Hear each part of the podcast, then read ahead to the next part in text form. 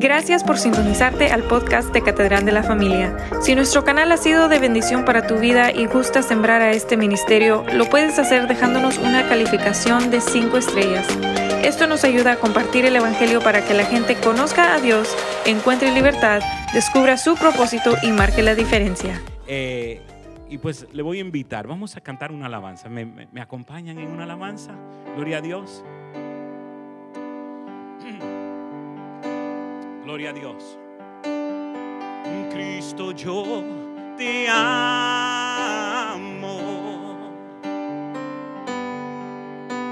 Y Cristo, yo te amo.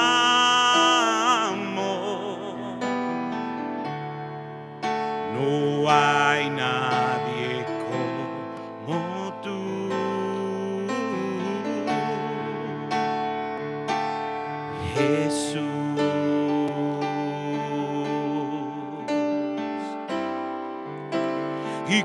Cristo yo te amo.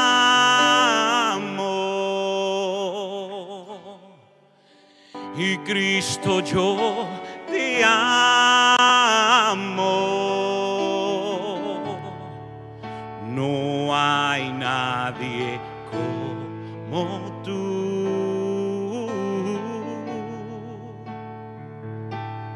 Jesús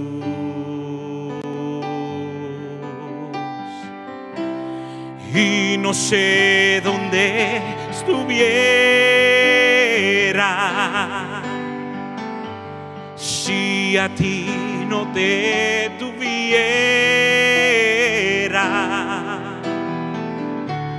si no hubiera conocido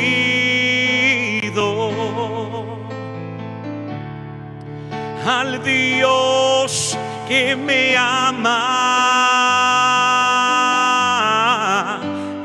no sé dónde estuviera si a ti si a ti no te tuviera si no hubiera sí Señor, al Dios que me ama.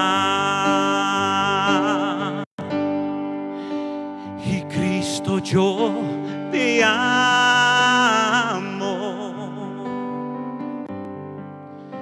Y Cristo yo, Cristo yo te amo. No hay nadie como tú.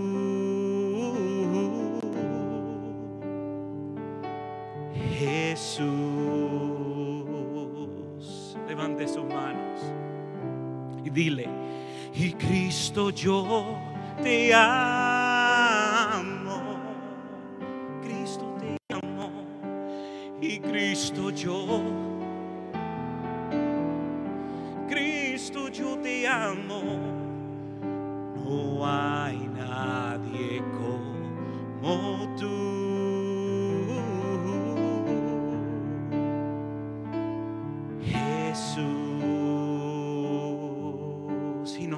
estuviera, y no sé dónde estuviera.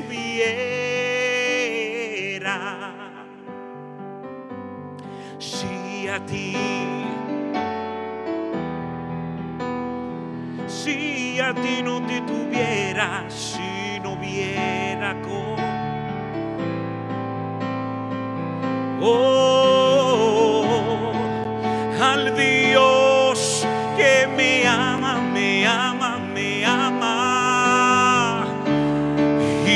y no sé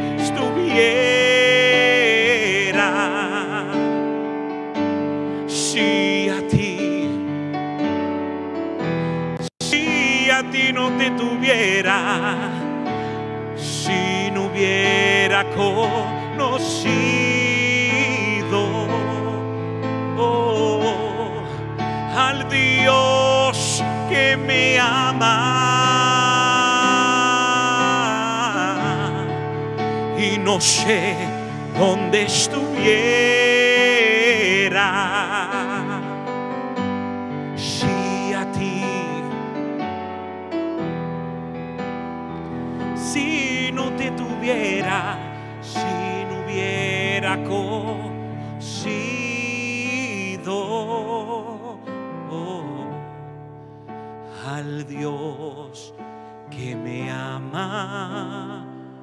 Podemos cantar una vez más, Cristo te amo.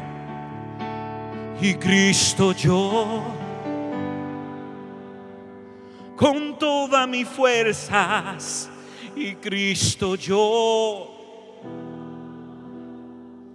Cristo yo te amo, no hay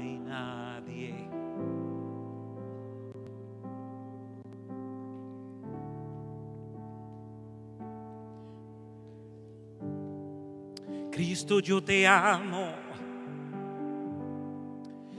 Y Cristo yo te amo.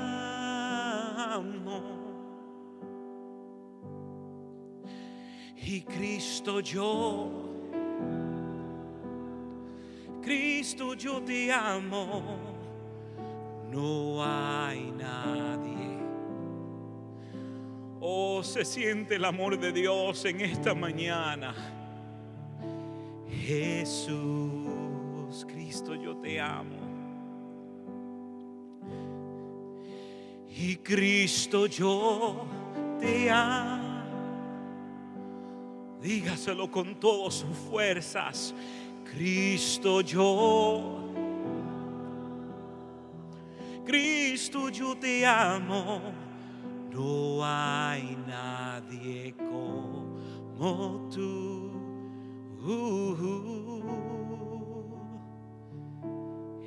Jesús. No sé dónde estuviera y no sé dónde estuviera si a ti no te si a ti no te tuviera si no hubiera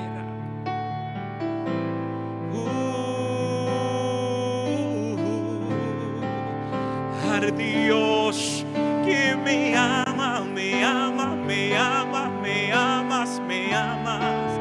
Y no sé dónde estuviera.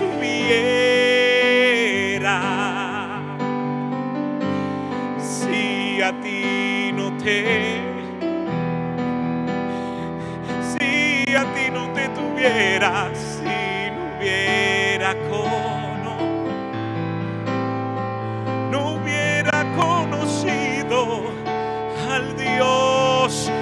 me ama, me ama, me amas, no. Oh, y no sé dónde. Oh, aleluya, sí a ti. Si a ti no te tuviera.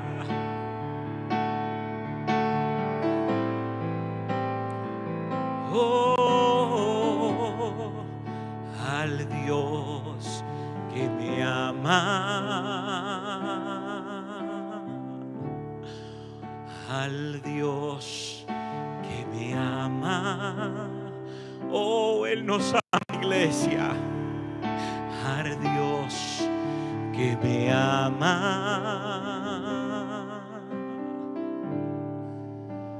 Al Dios que me ama. Gracias Señor. Gracias por tu amor en esta mañana, Señor. Porque te dejas sentir palpable en medio de nosotros, Señor. Gracias porque es tu Espíritu Santo que nos visita en esta mañana. Nos toca nuestras mentes, nuestros corazones, Señor.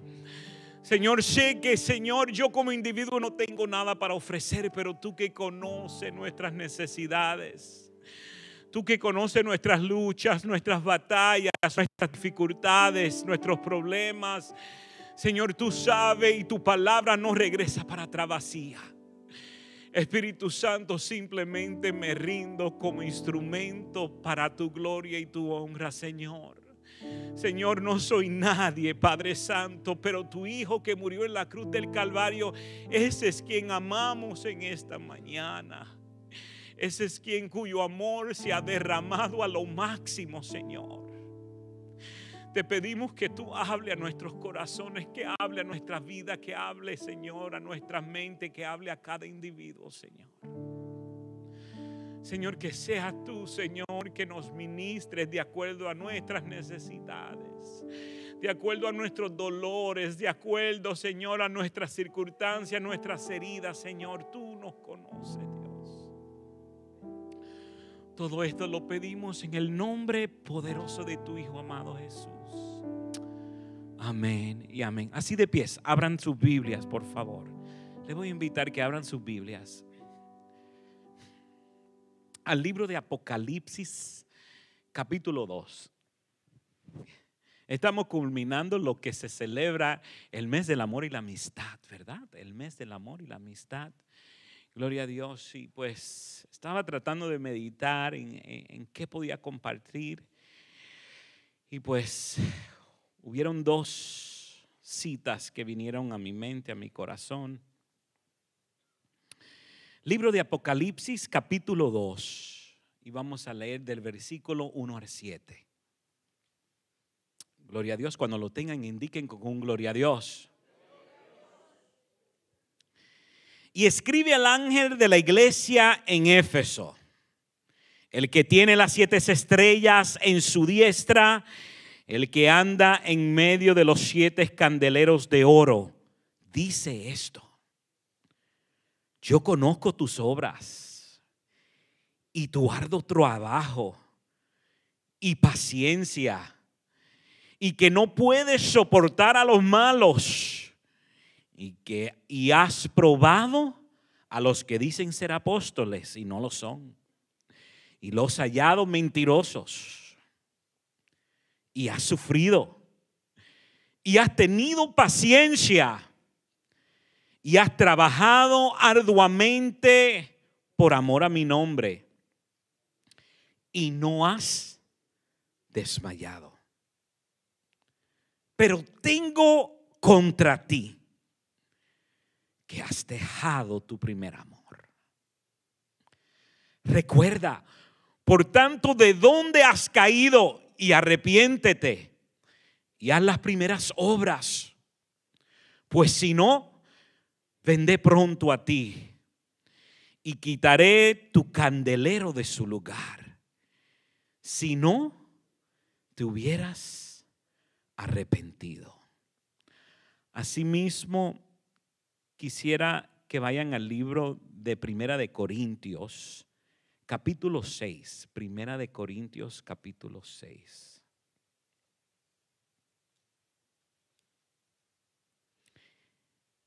Primera de Corintios capítulo 6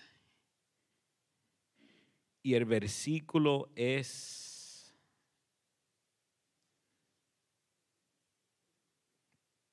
versículo 19. Primera de Corintios capítulo 6 y versículo 19. Lo tengan, indique con gloria a Dios. ¿O ignoráis que vuestro cuerpo es templo del Espíritu Santo, el cual está en vosotros, el cual tenéis de Dios y que no sois vuestro. Versículo 20. Porque habéis sido comprado por precio. Glorificar pues a Dios en vuestro cuerpo, en vuestro espíritu, los cuales son de Dios repito el versículo 20, dice, porque no habéis sido comprado, porque habéis sido comprado por precio, glorificar pues a Dios en vuestro cuerpo, en vuestro espíritu, los cuales son de Dios. Gloria a Dios. Antes de sentarse, quiero que salude a la persona que está a su lado. Y yo quiero que le agarre por la mano mírelo a los ojos y dígales, llamados a construir templos. Llamados a construir templos. Hemos sido llamados a construir templos. Pueden sentarse en esta mañana. Llamados a construir templos. Mientras estamos meditando y pensando en lo que significa el amor y lo, cómo se celebra el amor, en el ámbito secular, ¿verdad? Se celebra muchas veces dando flores, regalando chocolates, eh, escribiendo tarjetitas o poemas, ¿verdad? Tal vez con una cita amorosa o con algún tipo de acto, una comida rica que se pueda cocinar, ¿verdad? Hay diferentes maneras en el cual tanto la iglesia como el mundo secular busca para tratar de expresar y enseñar el amor. Sin embargo, mientras estaba meditando en esto, eh, me acordaba del libro de Mateo en el capítulo 24, donde nos hace recordar los discípulos le estaba preguntando al maestro y le decía, maestro, díganos, ¿cuáles son las señales del fin del mundo? ¿Cuáles son las señales de tu venida? Y entre las muchas señales que podemos encontrar en el libro de Mateo, en el capítulo 24, una de las señales que demuestra nuestro Señor Jesucristo es que el amor de muchos en los postreros días se enfriará. Estamos viviendo en tiempos, amado iglesia, amados hermanos, donde hay una decadencia de amor. Estamos viviendo en medio de una sociedad donde las personas están deseosas, están hambrientos, están sedientos de sentirse amado. Y me hago la pregunta que en medio de tanto que se ha avanzado la tecnología, en medio de tanto que se ha avanzado los estudios, en medio de tanto que se ha avanzado tantas cosas, aún los conocimientos médicos, aún los conocimientos científicos, todavía me choca como puede ser posible que vivamos en una sociedad en decadencia de amor. Personas tratando de saciar una sed tratando de saciar un vacío, tratando de saciar algo que tiene adentro. Y tratan las drogas y tratan el alcohol y tratan relaciones tras relaciones y tratan de pertenecer en grupos y tratan de pertenecer en diferentes sociedades y tratan de ser parte de alguien o de alguien para sentirse uno aceptado porque tal vez si me aceptan me van a querer, tal vez si me quieren quieren, me voy a sentir amado y si me siento amado, va a llenar el vacío que siento por dentro. Y sin embargo, entre más avances podemos ver, menos se mira una sociedad que siente el amor. Las personas están buscando un amor genuino. Las personas están buscando un amor que, que, no sea fingido. Un amor, hay muchos, desafortunadamente, aún cuando uno pasea por las páginas del internet y aún por las redes sociales, aún se encuentran los comentarios de personas que aún han perdido la noción del amor, han perdido de que el amor no existe. El amor simplemente es una faula, es una fantasía, es algo que simplemente es pasajero, es simplemente un sentimiento que lo puedo sentir por ahora, pero ya al momento se me puede ir, se me puede desaparecer así como la nada. estamos viviendo en, en, tiempos donde hay un mundo que se está muriendo y se está muriendo por la falta de amor. Por la falta de ese afecto, por la falta de sentirse querido, por la falta de sentir ese calor.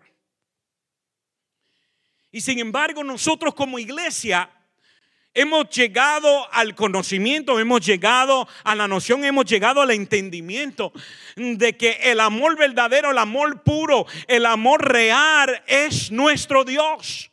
Es encontrarnos y tener una relación genuina con nuestro Padre Celestial. Por lo tanto, dice la Biblia que la misma esencia del amor, o sea, Dios puede ser descrito en muchas maneras, pero una de las maneras más profundas que podemos encontrar en la palabra que describe a nuestro Dios, y es uno de los versículos que nosotros aprendemos como niños, es que Dios es amor.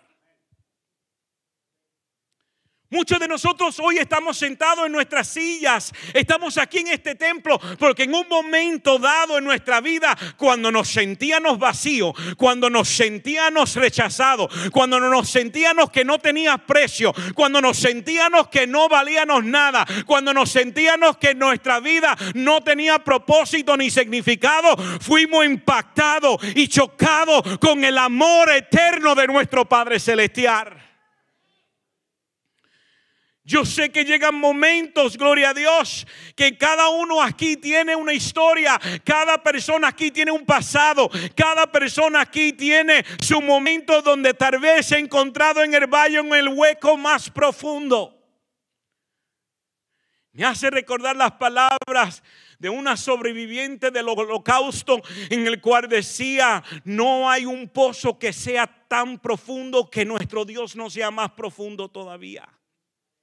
Y en medio del pozo cenagoso, en medio de esa profundidad, en medio de esos lugares oscuros, si hoy en día nosotros podemos cantar y levantar nuestras manos y decir en esta mañana cantamos, Cristo yo te amo, Cristo yo te amo, no hay nadie como tú, es porque en un momento dado ese amor me llegó, ese amor me tocó, ese amor me transformó, ese amor cambió mi manera de ver las cosas. Ese amor cambió mi manera de pensar. Ese amor cambió mi manera de caminar. Ese amor me cambió la manera de hablar. Ese amor ha cambiado la perspectiva de mi vida. Si en esta mañana pudimos levantar nuestras manos unos minutos atrás, no simplemente para cantar una melodía más, pero poder decir del corazón, oh Cristo, yo te amo porque no hay nadie como tú.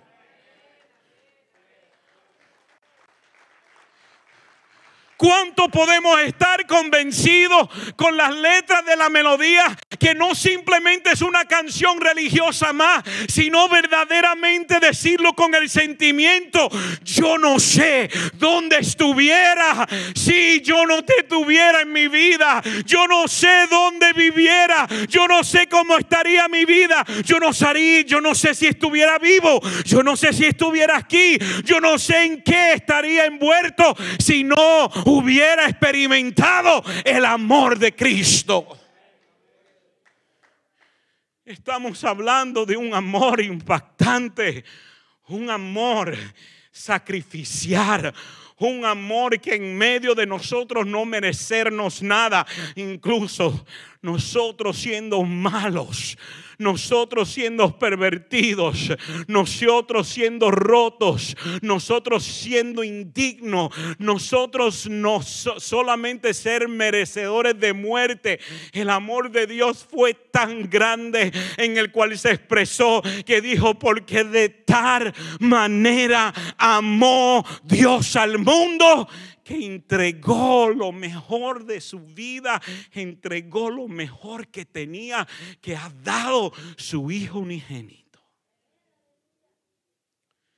Wow. ¿Cómo no ser impactado de ese amor?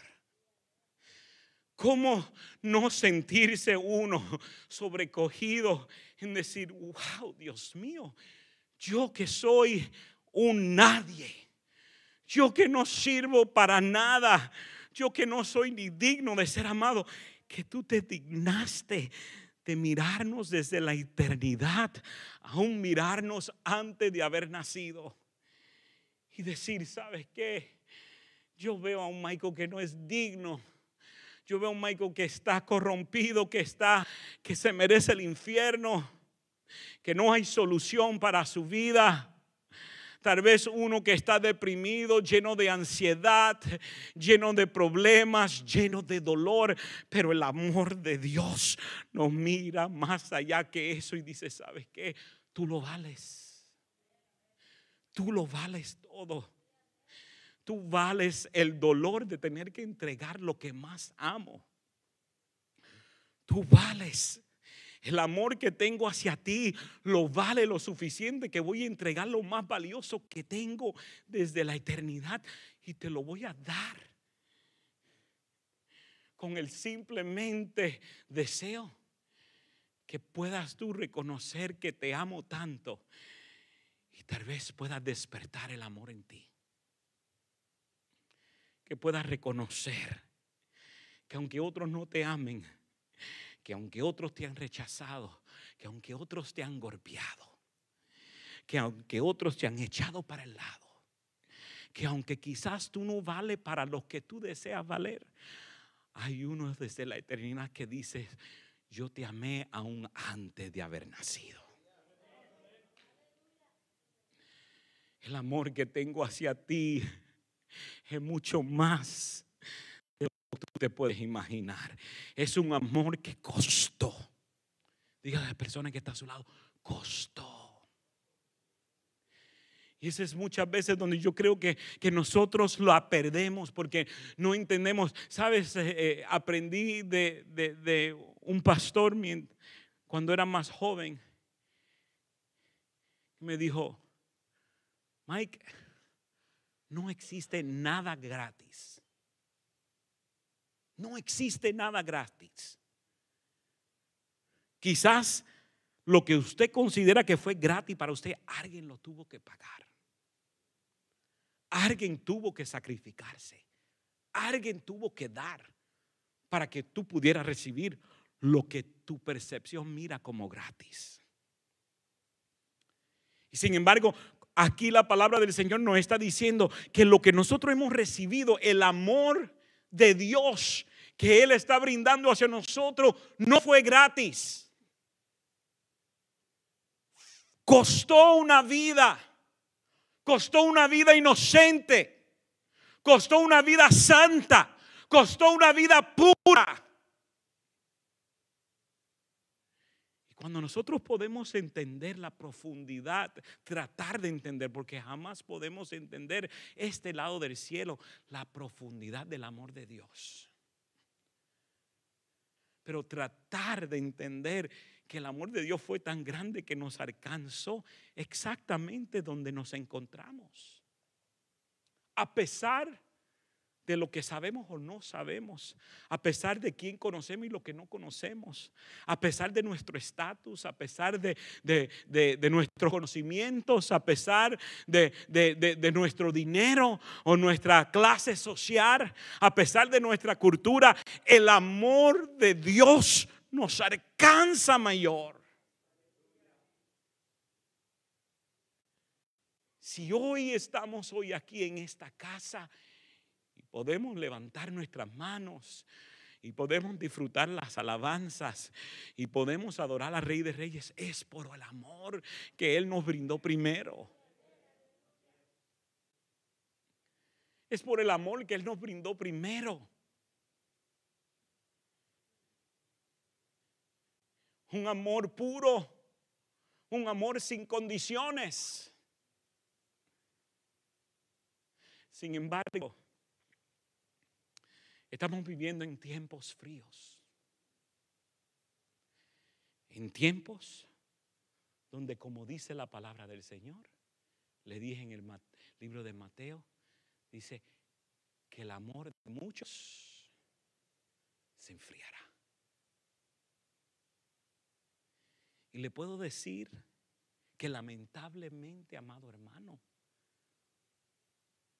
muchas veces esa misma frialdad comienza a meterse dentro de la iglesia y comienza a influir dentro de nuestras bancas y dentro de nuestras posiciones y dentro de nuestros conocimientos y dentro de todo lo que nosotros estamos haciendo. Comienza a entrar esa frialdad. Por lo tanto, lo que acabamos de leer en el libro de Efesios, en el capítulo 2, podemos ver cómo Dios mismo está amonestando a la iglesia de Éfeso. Y muchas veces la gente tiene una percepción de Dios como que es una persona lista para quitarse el cincho y pegar azotes. Pero nuestro Dios no es un Dios así, nuestro Dios es un Dios de amor. Nuestro Dios es un Dios de misericordia. Su palabra dice, su misericordia son nueva cada mañana. Y algunas veces me he quedado maravillado con algunas personas con quien he hablado. ¿Sabes por qué? Porque la percepción que ellos tienen de Dios es que cualquier cosita que yo voy a hacer mal, ya Dios está listo para tirar un rayo y me va a partir en dos. Ya Dios me va a castigar, ya Dios me quiere matar, ya Dios es como que se estuviera mirando, ah, cometiste una falla, te agarré, te caché. Y no nos damos cuenta que el amor de Dios va mucho más que eso. El amor de Dios está diciendo, ¿sabes qué? Si hubiera sido buscando a alguien perfecto, nunca hubiera enviado a mi hijo. Pero yo envié a mi hijo porque yo sé que no eres capaz, porque no eres perfecto, por, cuanto todos hemos caído y todos hemos sido destituidos de la gloria de Dios. Sin embargo, aunque has caído, aunque has sido separado, aunque eres pecaminoso, el amor mío hacia ti es mucho más grande y es necesario que puedas entender. Pero amonesta a la iglesia de Éfeso. Y a la iglesia de Éfeso le dice, yo conozco tus obras. En otras palabras, el Dios que nosotros le servimos es un Dios que lo sabe todo. Dígale a la persona que está, Él lo sabe todo. Él lo sabe todo. Quizás nosotros, quizás las personas que están alrededor de nosotros no se dan cuenta, pero Él lo sabe todo. Dile a la persona que está a su lado, Él, él, él lo sabe todo. He knows it all. No, no, no, yo no creo que ustedes puedan, me están entendiendo en esta mañana. Él lo sabe todo. Él sabe lo malo, pero Él también sabe lo bueno. Él sabe el trabajo fuerte que has hecho. Él sabe las noches perdidas. Él sabe los momentos que llora en soledad. Él sabe los momentos que te encierra en tu casa cuando nadie te ve. Él sabe los golpes le pega al timón de tu carro cuando está pasando una prueba y no quiere hablar con nadie más y está solo. Dios lo sabe todo. Él conoce tus obras, iglesia. Él conoce no solo lo malo, pero Él lo sabe todo. Es necesario que alguien pueda entender en esta mañana. Quizás usted no ha sido reconocido. Quizás usted no ha sido levantado. Quizás usted no le dan un certificado, un premio. Quizás nadie vea, pero Dios lo sabe todo.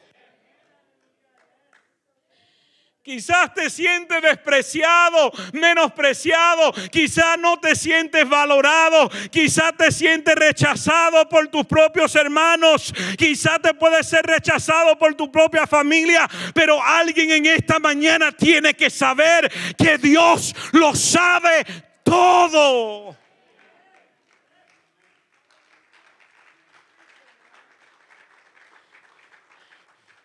Yo entiendo que algunas veces nos podemos sentir en medio de injusticias, nos podemos sentir entre la espada y la pared, nos podemos sentir como que tenemos a todo el mundo en contra de nosotros, pero Dios lo sabe todo.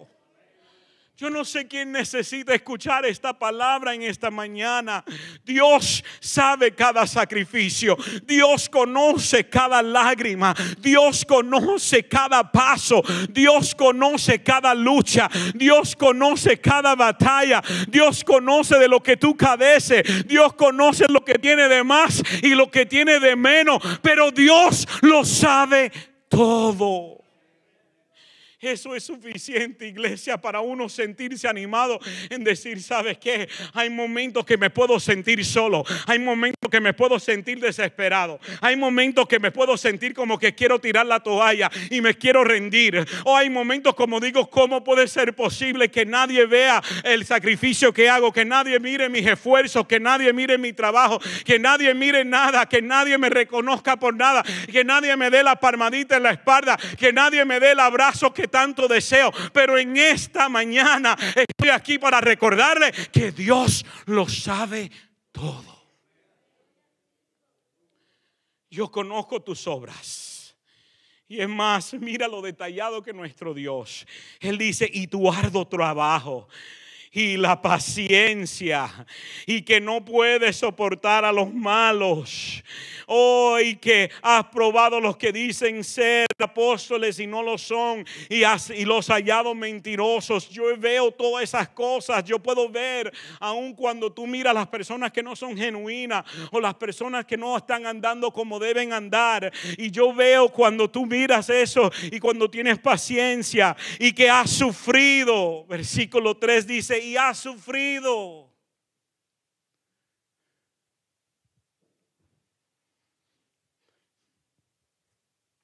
Alguien en esta mañana necesita saber que Dios conoce que ha sufrido. Dios conoce cuando sufre en silencio. Dios conoce cuando sufre en tu recámara. Dios conoce que ha sufrido. Dios conoce las lágrimas que derrama cuando te acuestas sobre tu almohada.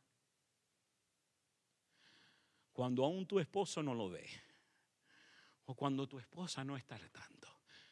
Dios conoce tu sufrimiento. Dios lo sabe. Y esta mañana te está recordando que Él no se ha olvidado de ti. Tal vez te ha sentido olvidado, tal vez te, te ha sentido abandonado, pero Él lo sabe todo. Y has sufrido. Y has tenido paciencia. Para mí no fue coincidencia de que en este versículo, en este paisaje, Dios le está recaudando, recargando a la iglesia de Éfeso Tuviste paciencia, pero tuviste paciencia. O sea, se lo está repitiendo dos veces.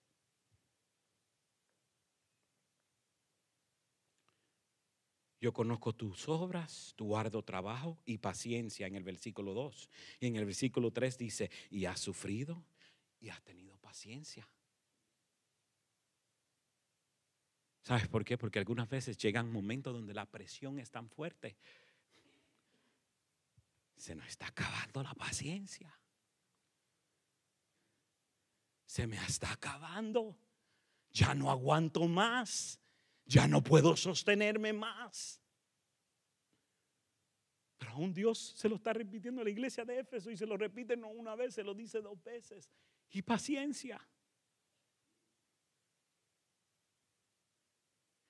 Y nuevamente le repite, ¿y has trabajado arduamente por amor a mi nombre.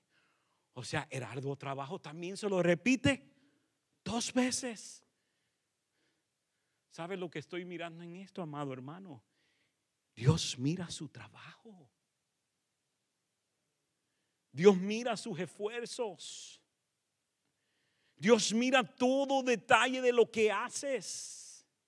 Nuestro Dios es tan detallado que Él sabe cuando aún te llegas a la iglesia y aún esos días que no sientes estar aquí, pero te sacrificas, te empujas, porque sabes que fue un gran esfuerzo para llegar a la casa de Dios, porque nadie sabe las luchas, las batallas, las semanas que has tenido, pero Él lo sabes. Yo conozco tu, tu arduo trabajo. En otras palabras, que trabaja fuerte y quizás no es reconocido, pero lo reconozco, yo lo sé, te está diciendo Dios. El hombre y la mujer quizás no te reconozca, pero Dios mira cada esfuerzo que haces. Dios está recordándonos, iglesia, Él conoce nuestro trabajo, Él conoce nuestro arduo trabajo, Él conoce la paciencia que hemos tenido, Él conoce lo sufrido que hemos estado y que no ha desmayado.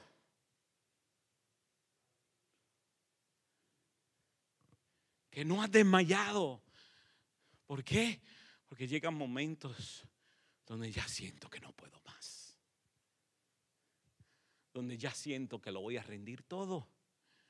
Ya, pastor, voy a entregar el cargo. Ya, pastor, no voy a enseñar más. Ya no voy a participar más. Ya no voy a hacer esto. Ya no voy a hacer lo otro. ¿Por qué? Porque llegan momentos donde nos sentimos desmayar.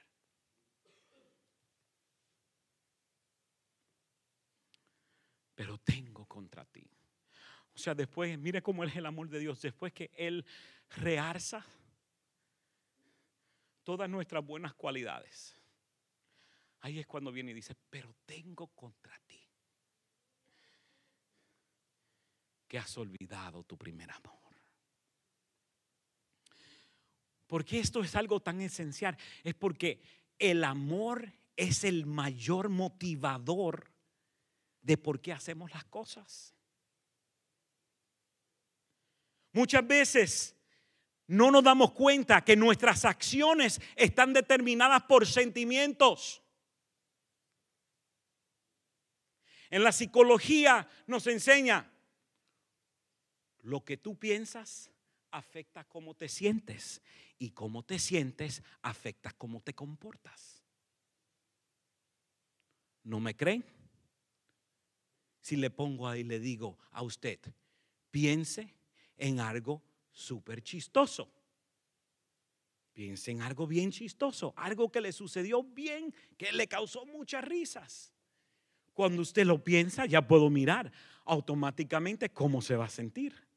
Se va a sentir, le comienza alegre y automáticamente ya le miro a algunos la sonrisa en la cara porque se están recordando cuando se dieron la caída, cuando le tiraron el pastel en la cara, cuando le hicieron tal broma como uno piensa, afecta cómo se siente. Y como uno se siente, afecta cómo se comporta. Sin embargo, lo que Dios nos está tratando de enseñar es que lo que nosotros hacemos, el motivo tiene que ser el amor. Podemos trabajar arduamente, podemos tener mucha paciencia, podemos reconstruir, podemos hacer grandes obras, pero si nuestro motivador no es el amor, lo estamos perdiendo todo. El amor tiene que ser el motor que empuje lo que está haciendo. Tanto en lo bueno como en lo malo. Y si decimos que somos una iglesia y somos una iglesia llena del amor de Dios, si decimos que somos hijos de Dios y que hemos sido comprados a precio de amor y tenemos que reflejar ese amor, entonces ese amor tiene que reflejarse en nuestras acciones. Pero ¿qué está diciendo, predicador? ¿Cómo que el amor tiene que mostrarse en las acciones? Bueno, el amor es tanto, tiene que mostrarse, tiene que ser el motor detrás de todo lo que hagamos. ¿Quiere decir que somos perfectos? Absolutamente no, no somos perfectos. Pero si yo tengo amor, yo puedo entonces, dice la palabra del Señor, que el amor cubre multitudes de pecados. Y con esto estoy diciendo es, ¿cuál es el motivo? ¿Cuál es el motivo de usted hablar de su hermano o de hablar de su hermana? ¿Cuál es el motivo de usted estar chismeando detrás? ¿Qué usted está sacando con eso? ¿Será eso reflejando el amor de Dios? O si verdaderamente yo amo, dice la palabra del Señor, que el que ama, entonces sigue su palabra. Y seguimos lo que dice la palabra. Y si yo sé que algo que hizo mi hermano o mi hermana no me está afectando, está afectando a otros. Entonces, en vez de hablar del hermano, en vez de hablar de la hermana, ¿por qué no mejoren en, en el amor de Dios? Ir a invitar a ese hermano, esa hermana eh, con un café con pan y decir, ¿sabe qué, amado hermano? Quiero hablarle algo porque verdaderamente le amo, porque verdaderamente quiero que usted pueda seguir en los caminos del Señor y quiero ayudarle. Y yo sé que tal vez esto ha pasado, pero quiero saber, quiero que sepa que estoy aquí no con alguna cosa para cargar chisme o para sembrar cizaña o para sembrar rencor, pero estoy aquí con un amor sincero para levantarlo a usted, para a usted, para que usted me levante a mí. Ese es el, la base, ese es el motor del amor.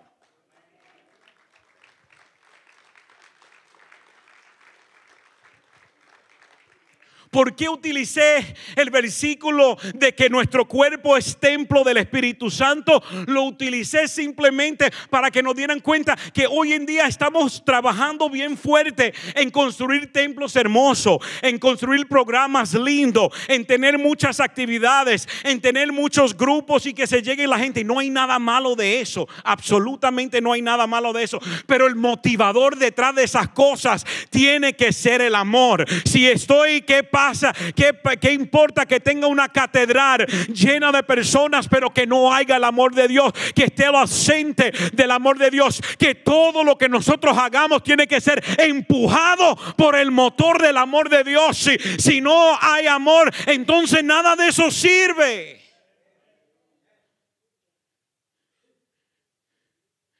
Entonces, hablamos de construir templos. Pero si yo soy templo del Espíritu Santo, y yo tengo el amor de Dios y mi hermano es templo del Espíritu Santo, mi hermana es templo del, Espíritu Santo, entonces quiere decir que Dios me ha llamado a construir templo. Nosotros hemos sido llamados a construir, pero construir con amor. ¿Cómo puedo yo decir que amo cuando estoy golpeando a mi hermano, cuando estoy golpeando a mi hermana? ¿Cómo puedo decir que tengo y cargo el amor de Dios? Cuando mis conversaciones, mis acciones demuestran lo contrario. Por tanto, esto no es un regaño, iglesia. Esto no es algo, no, esto no es para que lo reciba como de una manera, sino que pueda entender que el amor de Dios es tan grande, no está amonestando nos está diciendo, tú estás haciendo muchas maravillosas cosas. Tienes unas ideas increíbles, eres sumamente creativo, eres talentoso, tienes muchas habilidades hermosas y sí, son hermosas y, son trabajo fuerte y lo que está haciendo sí está creciendo y está impactando, pero tienes que regresar el por qué lo está haciendo. ¿Cuál es el motivo por qué está haciendo? Si estoy enseñando a los niños, pero no lo enseño con amor, de nada sirve.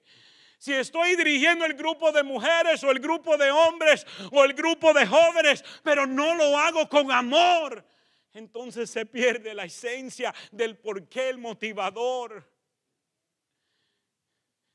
Si como yo trato a mi hermano, como le llamo, como me preocupo por, por él o ella, es una manera en que nosotros podamos mostrar el amor.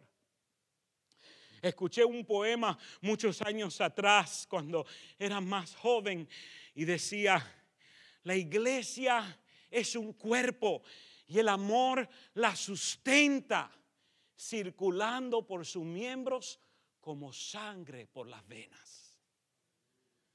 Amado hermano, que todo lo que nosotros hagamos, que todo lo que nosotros hablemos, que todo lo que nosotros digamos pueda ser basado y arraigado en el amor de Dios. Hemos sido llamados a construir templos. Le invito a que se ponga de pies en esta mañana. Luis, si puede pasar aquí un momentito. Quiero terminar con una breve ilustración. Porque todos conocemos el libro de Corintios capítulo 13. Y es un paisaje tan bonito se lee en las, en, las bodas, ¿verdad? Se lee en las bodas, en, en, los momentos románticos, pero creo que va más profundo que eso. Dice, si yo hablase lenguas humanas y angelicales y no tengo amor, vengo a ser como metal que resuena o címbalo que retiñe.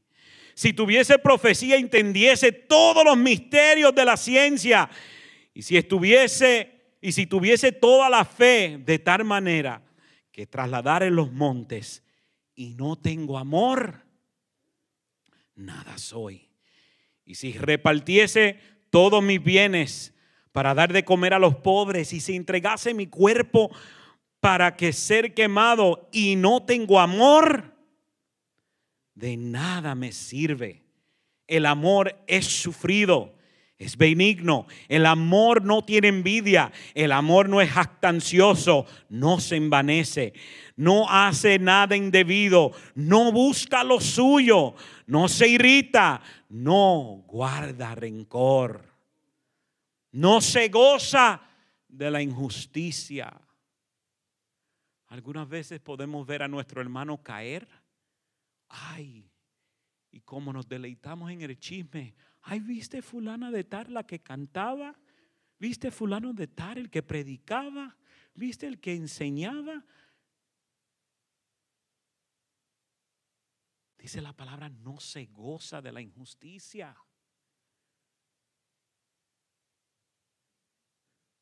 Mas se goza de la verdad. Todo lo sufre, todo lo cree, todo lo espera, todo lo soporta. El amor nunca deja de ser. No es como dice el mundo, ay, ya se me acabaron los sentimientos, ya se me fue el amor. No, el amor de Dios no es así. El amor de Dios es para siempre. El amor de Dios es permanente. Porque en parte conocemos, en parte profetizamos, mas cuando venga lo perfecto, entonces lo que es en parte se acabará. Cuando yo era niño, hablaba como niño, pensaba como niño, juzgaba como niño, mas cuando fui hombre, dejé lo que era de niño. Versículo 12. Ahora vemos por espejo, oscuramente, mas entonces veremos cara a cara. Ahora conozco en parte, pero entonces conoceré como fui conocido. Y ahora permanece la fe, la esperanza y el amor. Estos tres, pero el mayor de ellos es el amor. Cada uno de nosotros hemos recibido el amor. Hemos recibido el amor de Dios dentro de nosotros. Y nuestro trabajo es poder reflejar el amor de Cristo hacia el mundo. Pero cuando me estoy mirando y miro que hay envidia, que hay odio, hay rencor, hay egoísmo, hay falta de paciencia, hay injusticia. No se puede, no se puede reflejar. No se puede reflejar el amor que tengo. Predicador, si aquí nadie es perfecto, ¿cómo es posible que nosotros podemos reflejar cuando somos tan corruptos, cuando somos tan dañinos, cuando somos tan pecaminosos. Me hace acordar una anécdota en el cual se hizo un estudio sobre aquel que hace refinar la plata. Y fue la persona a hablar con el que refina la plata. Le dijo, tengo que meter la plata en su estado natural, está llena de piedras, con impurificaciones, con sucio, con un sinnúmero de cosas. La tengo que poner por el fuego. Le tengo que poner altas temperaturas. Tengo que estar ahí cuidadosamente mirando mientras el fuego va quemando cada impureza que esté. Y se preguntaba la persona, ¿lo tienes ahí y lo bates en el fuego? Y le va quitando las impurezas que tiene. Pero ¿cuándo sabes que la plata está lista? ¿Cómo se sabe en el momento que la plata está lista? El refrigerador viene y le dice, es importante que tengo que prestarle atención porque si, si se pasa mucho del calor se pierde el material. Y si lo saco antes, quedan las impurezas. Pero ¿sabes cómo me doy cuenta cuando está la plata lista en su perfección? Cuando puedo ver mi imagen reflejada en ella. Quizás humanamente nos miramos y humanamente podemos enfrentarnos. Y es verdad, podemos tener envidia, odio, rencor, egoísmo, falta de paciencia.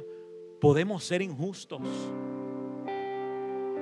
Pero muchas veces Jesucristo, alguien grite Jesucristo él cambia nuestra perspectiva. ¿Alguien puede glorificarle a Dios?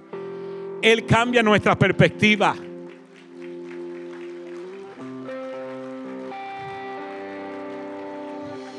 Y aunque quizás por delante de mí yo no pueda reflejar, porque por mi propia fuerza yo no soy capaz de reflejar el amor de Dios. Pero si la perspectiva cambia,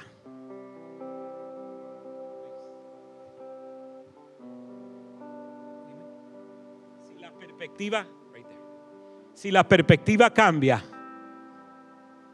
¿pueden verlo? ¿Pueden ver el corazón reflejado? Por delante no lo va a poder ver, pero los que están por el lado sí van a poder ver.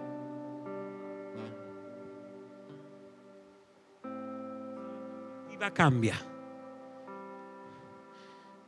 Si la perspectiva y el reflejo viene de Jesús, viene de Cristo, aunque yo luche con diferentes pecados, con diferentes cosas, todavía es posible que Dios pueda reflejar su amor.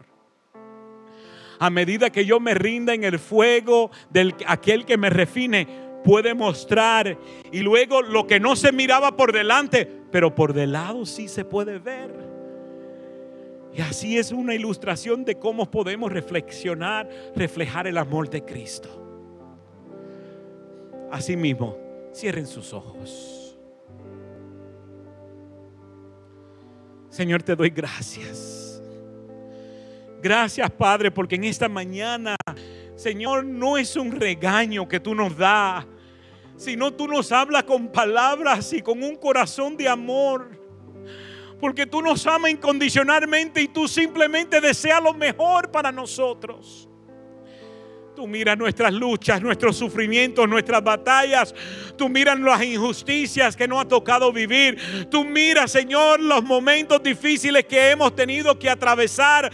Pero en esto tú nos recuerdas que tú lo ves todo. Y más que verlo todo, tú nos amas incondicionalmente.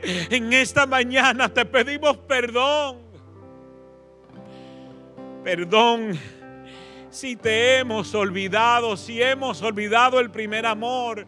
Perdón si hemos olvidado en amar a nuestro prójimo. Señor, porque tú nos recuerdas en tu palabra que en esto sabrá el mundo que vosotros sois mis discípulos en que nos améis los unos a otros, Dios. Ayúdanos a amar Ayúdanos a amar, no simplemente a aquellos que nos tratan bien, pero ayúdanos a amar a aquellos que nos tratan mal, aquellos que hablan de nosotros, aquellos que nos critican, aquellos que nos dan por detrás. Ayúdanos a amar como tú amas, Dios. Yo solo no soy capaz de hacerlo, pero a través de Jesús, a través de ese amor, a través de la cruz del Calvario, Dios, ese amor sacrificial, Dios. Tú nos enseñas a amar amar a nuestros enemigos, amar a aquellos que nos hacen daño, amar a aquellos que nos han dado la espalda, amar a aquellos que nos han maltratado, amar a aquellos que han hablado de nosotros. Nos rendimos delante de ti. Nos rendimos delante de tu presencia, Dios. Que en medio del fuego, del sufrimiento, que en medio del fuego del dolor, que en medio del fuego del rechazo, Señor, simplemente nos está refinando para que podamos reflejarte a ti. Gracias, Señor. Y no sé. Dónde estoy si a ti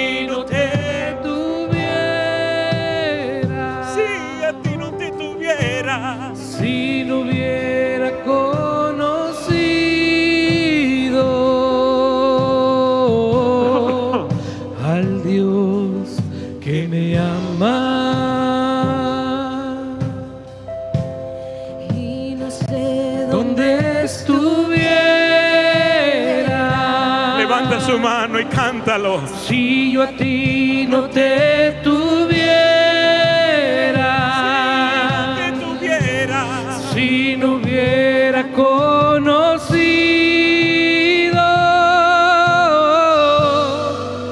al Dios que me ama. Sé, sé que ha corrido el tiempo, pero no puedo terminar sin extender el llamado. Tal vez te encuentras aquí en esta mañana y tal vez no has experimentado el amor de Dios. Tal vez te has sentido vacío, tal vez te has sentido roto, tal vez te has sentido abandonado.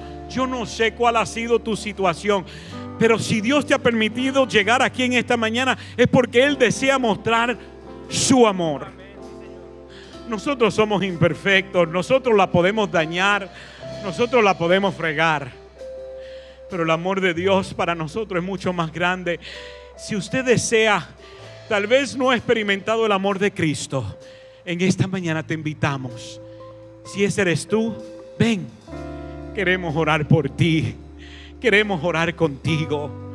Si tal vez lo experimentaste, pero tal vez te alejaste. Tal vez se te olvidó. Quiero decir, esta es mi mañana para sentir y conocer de nuevo ese amor. Tal vez te encontrás como la iglesia de Éfeso y te quiere recordar del primer amor. Este es tu momento. Rapiditamente voy a contar hasta tres. Si es usted, venga aquí y vamos a orar por usted. En el nombre de Jesús. Una, dos y tres. Gracias Señor. Gracias Jesús. Gracias. ¿Alguien puede adorar a Dios?